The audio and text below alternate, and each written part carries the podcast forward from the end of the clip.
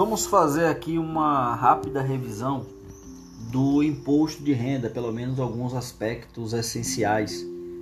Primeiro ponto que merece destaque é o critério material.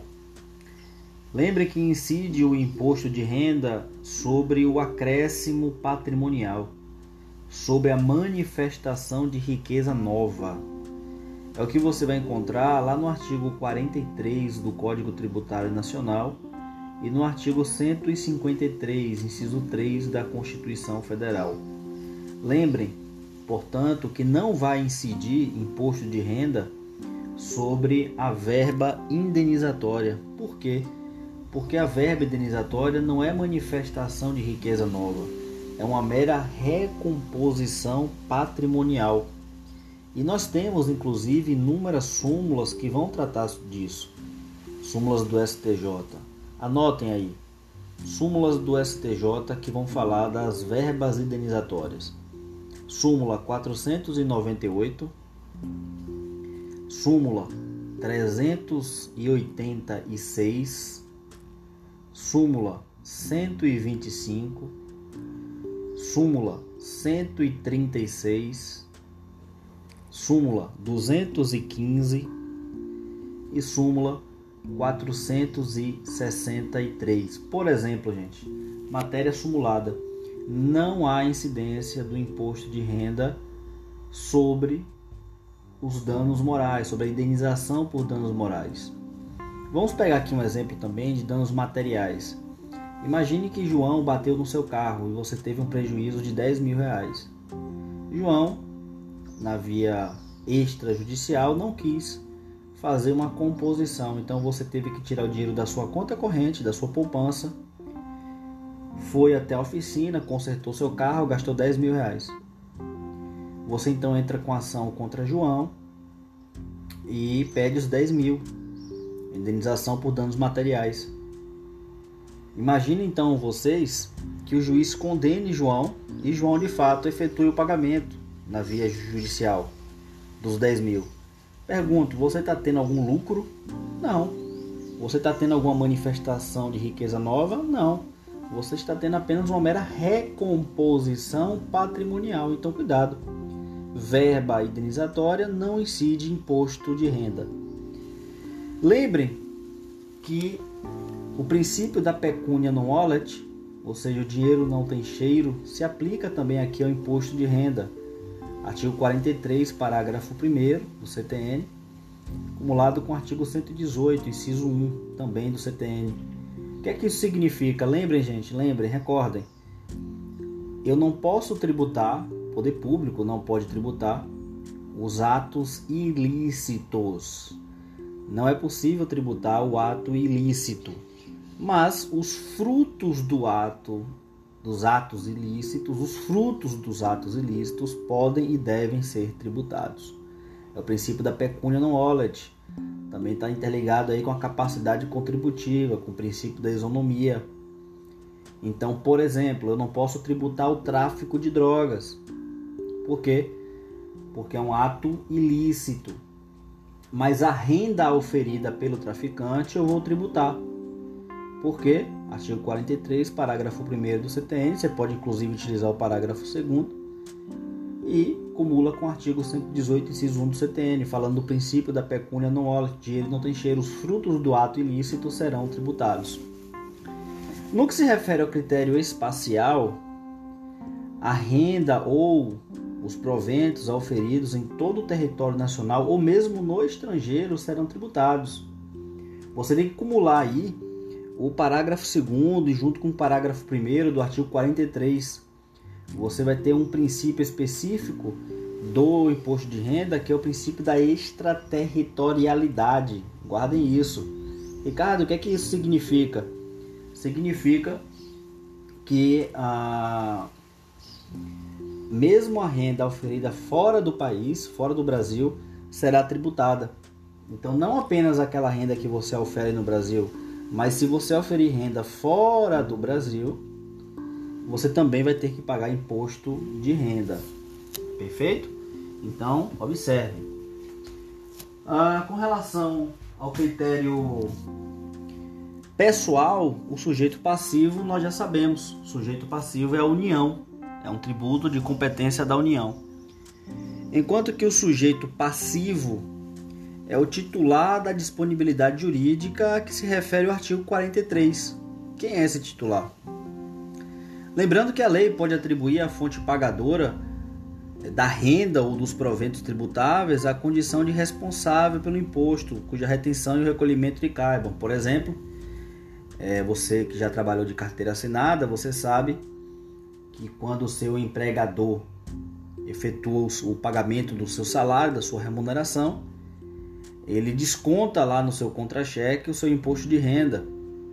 Não é que esse dinheiro vai ficar para o seu empregador, ele vai fazer esse desconto, desconto e recolher esses valores para os cofres públicos.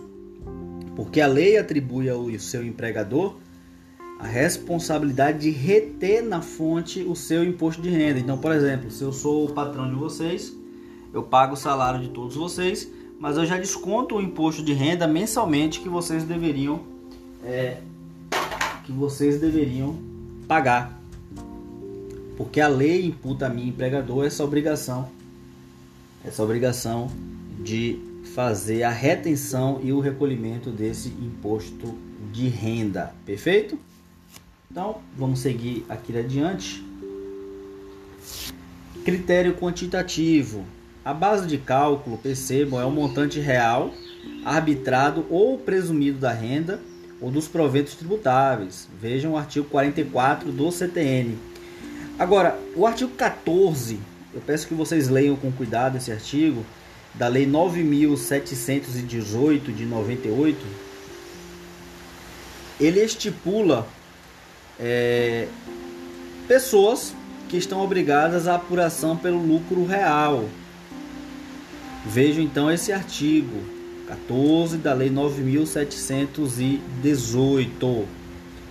Então a base de cálculo é o montante real arbitrado ou presumido, mas algumas pessoas estão obrigadas a recolher, a apurar, melhor dizendo, pelo lucro real. As alíquotas do imposto de renda, de acordo com o artigo 140, desculpa, perdão, 153, 153, parágrafo 2 inciso 1 da Constituição Federal, essas alíquotas serão progressivas então vocês sabem, por exemplo, que quem ganha mais acaba pagando mais imposto de renda, a alíquota é maior. Então você tem algumas faixas de alíquotas do imposto de renda, não é isso? É, quem ganha até tanto paga 7%, quem ganha um pouco mais paga 15%, quem ganha já um pouco mais vai pagar 22% e assim por diante. Então o que é essa progressividade? À medida em que aumenta a base de cálculo, aumenta também a, alíquota, a alíquota desse imposto de renda. Lembre que há princípios específicos que são aplicados aqui ao imposto de renda. O princípio da generalidade, universalidade e progressividade. Não esqueçam disso o que significa que toda a renda do indivíduo será tributada, bem como todos aqueles que oferem renda e proventos serão tributados. E a progressividade expliquei anteriormente para vocês. É o que vocês vão encontrar lá no artigo 153, parágrafo 2 inciso 1 da Constituição Federal. Lembre que o imposto de renda excepciona, é uma exceção ao princípio da anterioridade nonagesimal. O imposto de renda é uma exceção ao princípio da anterioridade nonagesimal. No entanto, respeita a anterioridade anual. Artigo 150, parágrafo 1 da Constituição Federal. Também respeita o princípio da capacidade contributiva. Então, de acordo com a capacidade econômica do indivíduo, quem ganha mais paga mais. Tanto é que a progressividade acaba sendo um instrumento de aplicação da isonomia da capacidade contributiva. Isso você encontra no 145, parágrafo 1 da Constituição Federal. também a aplicação, como eu já falei, do princípio da isonomia, artigo 150, inciso 2 da Constituição Federal. E por fim, lembrando, apenas repetindo, a aplicação do princípio da pecúnia non olet, isso aqui eu já comentei com vocês, artigo 43, parágrafo 1 acumulado com 118, inciso 1. Você também pode colocar o parágrafo 2 43 do CTN, tá bom? Então são esses os princípios que se aplicam ao imposto de renda. Ou melhor, lembrando, hein, gente? É claro que vai ser, vai ser aplicado o princípio da legalidade, o princípio da uniformidade geográfica, todos esses princípios são aplicados ao imposto de renda. Eu fiz um destaque especial para alguns princípios é, mais relevantes aqui nesse estudo do imposto de renda, mas é claro que há também a aplicação dos outros princípios. Chamo a atenção de vocês para o 153, parágrafo 2, inciso 1 da Constituição Federal, que é o dispositivo que de fato é, regulamenta aí os princípios específicos do imposto de renda. Fora isso, reitero, o princípio da anterioridade, exceção à anterioridade nonagesimal, 150, parágrafo 1. E aqui encerramos essa rápida revisão de imposto de renda, onde abordamos os principais elementos. Não esqueçam, repito, de estudarem as súmulas que eu destaquei no início desse podcast. As súmulas do imposto de renda, principalmente no que toca às verbas indenizatórias, que inclusive já foi cobrado no exame da OB e pode ser cobrado novamente em outras oportunidades.